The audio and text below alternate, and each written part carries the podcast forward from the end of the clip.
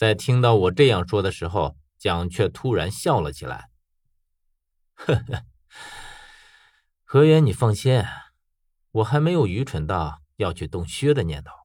况且，凭借现在的你，别说是杀他，就连动他一根手指头，只怕都是不可能的事儿。知道不是杀薛，我这才松了一口气。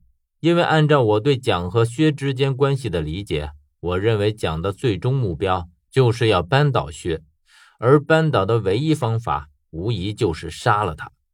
既然不是，那我就想不出会是什么事儿了。蒋说：“你放心，这件事儿你一定愿意去做，而且是求之不得。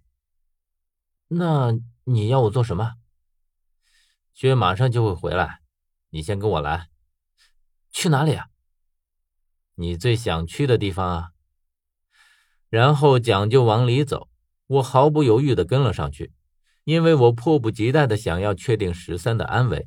这里的地下并不像我想象的那样空旷，我走的全都是一米多宽的墓道一样的走廊，而蒋似乎会读心术。在我这样想的时候，他说道：“这里的确就是一座墓，是谁的墓？”你和薛的话我已经全都听见了，你也知道我并不是真的假。你知道？我觉得这个时候还是喊他疯子更为合适。而他自己也说，我并不是假，只是继承了蒋的意志而已。你可以还是喊我疯子。我不可思议的说道：“这怎么可能？你明明已经被……明明已经被夺舍了，是不是？”我无言以对，而且我知道他会继续说下去。果然，疯子继续说道：“哼，那就是夺舍吧。总之，我是讲的一部分，但我自认为我从来都没有迷失过自我。现在我根本就无法去判断对错，我无法说疯子的确是在坚持自我，也无法说他是否已经被蛊惑太深，从而有了这样的执念。但是有一点是毋庸置疑的。”那就是疯子已经是蒋的一部分，已经不是我以前认识的那个疯子了。其实我现在也无法理解他们之间的这种错综复杂的关系。疯子又说道：“你一定觉得我这是执迷不悟，但是我只想告诉你，我保持着绝对的清醒，而且接下来我不打算按照蒋的意思去做。不想去做什么？”让十三接替我。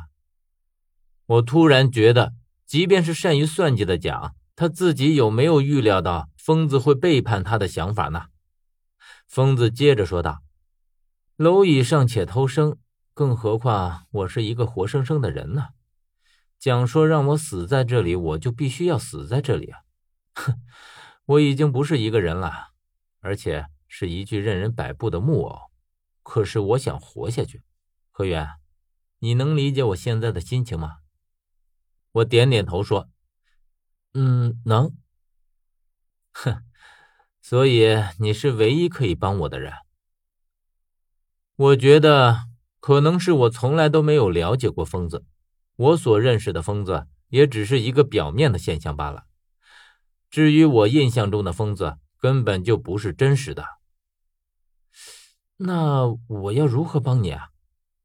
疯子一字一句的说：“杀了蒋。”我被疯子这样大胆的念头给吓了一跳，然后瞬间明白过来，原来他找我不是杀薛，而是要杀蒋。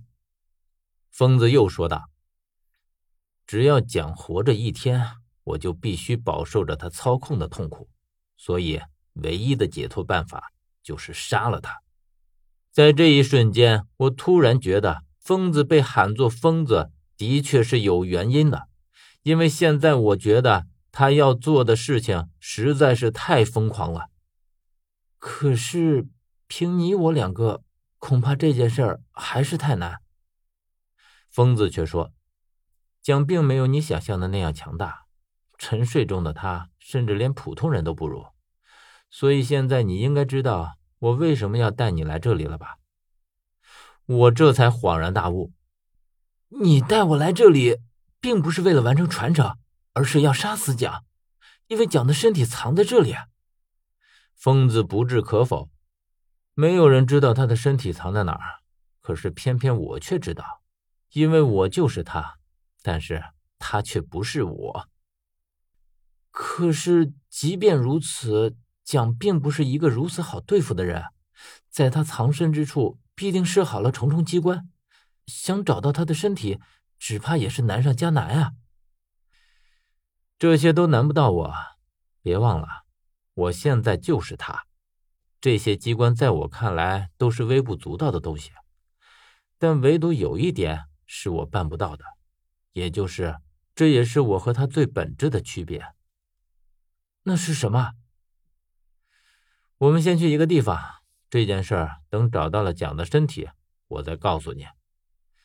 那你现在又要带我去什么地方？我知道你挂念十三，所以先带你去看看他。表明我是真诚的要和你合作的。